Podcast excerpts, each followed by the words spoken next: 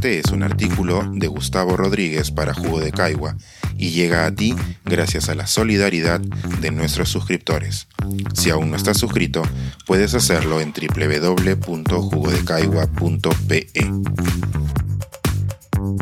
Sobre héroes y piscos. Veinte años después, ¿se repetirá nuestra sed de orgullo? Esta semana se cumplieron 20 años exactos desde que, siendo un sábado veraniego, el periodista y gastrónomo Raúl Vargas me invitara a su cabina radial en RPP para su programa La Divina Comida. A Raúl se le había ocurrido por esos días la idea de que el Perú tuviera su día del pisco sour, ya que por entonces en Chile había surgido una iniciativa para tener su día de la piscola. La de Chile era una reacción de desquite, pues unas semanas antes, en mi oficio de creador de anuncios, se me había ocurrido una imagen que celebraba que por fin el Perú empezaba a pelear la denominación de origen del pisco en mercados internacionales. Dicho aviso nació como una colaboración para la revista Caretas, que necesitaba ilustrar esa noticia, y mostraba un racimo de uvas con la forma de Sudamérica, en el que la parte correspondiente a Chile estaba desgajada. Un texto provocador complementaba la idea. Chile, despídete del pisco. La imagen puede ser vista en nuestro artículo colgado en la web. Teniendo en cuenta que por entonces no existía Facebook ni red parecida, no deja de asombrarme cómo la dichosa imagen se hizo viral a través de los correos electrónicos. Recuerdo que en la Navidad de 2002 se vendieron polos con ese estampado, que hubo intercambios diplomáticos y que en el verano de 2003, antes de ser invitado por Raúl Vargas, capté impresionado a través del cable un noticiario chileno en el que los ciudadanos de ese país rompían el aviso ante cámaras. A la distancia, hoy se puede decirlo sin las ardidas emociones, éramos dos sociedades que discutían por encontrar y defender su propia identidad. Y a la distancia quizá también valga la pena compartir una reflexión personal que conecta ese pasado con nuestra actual coyuntura.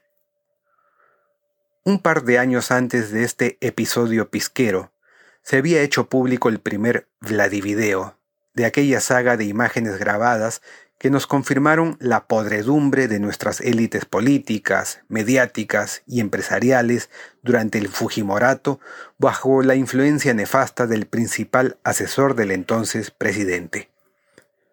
Aquellos videos repulsivos aparecieron en el contexto de un país que había sufrido la crisis financiera asiática, una tercera reelección fraudulenta de Fujimori, las insistentes marchas contra su régimen, que confluyeron en aquella de los cuatro suyos, y que alcanzó su infeliz cima con la vergonzosa renuncia por fax del presidente. A ello podríamos sumarle que el fútbol peruano había tenido su década más oscura, que cualquier mundial con la blanquirroja era un sueño, y que los peruanos ni siquiera nos habíamos puesto de acuerdo para ofrecerle al mundo nuestra gastronomía. La marca Perú hoy literalmente avaleada, era una quimera lejana. Un desánimo fúnebre nos acompañaba, hasta que, como todo ser humano que busca aferrarse a cualquier esperanza, empezamos a buscar el orgullo que nos era esquivo en cualquier manifestación que escapara de la oscuridad. Juan Diego Flores había sido ovacionado en algún teatro extranjero cantando un género que aquí prácticamente nadie escuchaba. Adelante, a aplaudirlo. Sofía Mulanovich se imponía con su tabla en aguas lejanas. Bravo. Gastón Acurio y nuestra élite de cocineros recogían nuestra cocina ancestral y los medios extranjeros empezaban a hablar de ese movimiento. Grandes reportajes. ¿Inca Cola no había podido ser vencida por Coca-Cola en nuestro territorio? Crónicas bien escritas y merchandising a la altura. ¿Bembos habría una sucursal en la India? Portada en un diario principal. ¿Había que votar por Machu Picchu como maravilla moderna del mundo? A gastar nuestros planes de Internet. Con un clima así, no era raro que la noticia sobre la reivindicación del origen peruano del pisco tuviera tanto eco. Más aún, con una imagen que hacía referencia a la mutilación simbólica del territorio de nuestro vecino. Un par de décadas después, parecemos confirmar que somos una sociedad que, al no afrontar sus males de fondo, el racismo, la desigualdad que conlleva y nuestro poco respeto a las instituciones, se mantiene girando en un mismo círculo, alternando crisis profundas con recuperaciones y bonanzas falaces. ¿A qué maderas flotantes nos aferraremos esta vez? ¿A quiénes le confiaremos nuestro orgullo? Espero que ya no solo a singulares compatriotas que logren renombre internacional, sino a una generación de jóvenes que cambie aquí nuestra política, que exija la reestructuración de nuestras instituciones y que presione a los medios para que los micrófonos y reflectores caigan sobre voces sensatas y no sobre peruanos que exaltan la violencia y que idiotizan. Desgraciado el país que no tiene héroes, dice un personaje de Bertolt Brecht en su obra Galileo. No, responde el protagonista. Desgraciado es el país que los necesita.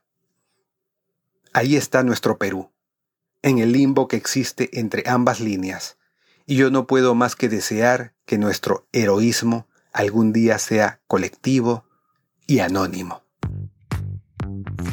Pensar, escribir, editar, grabar, coordinar, publicar y promover este y todos nuestros artículos en este podcast cuesta y nosotros los entregamos sin cobrar.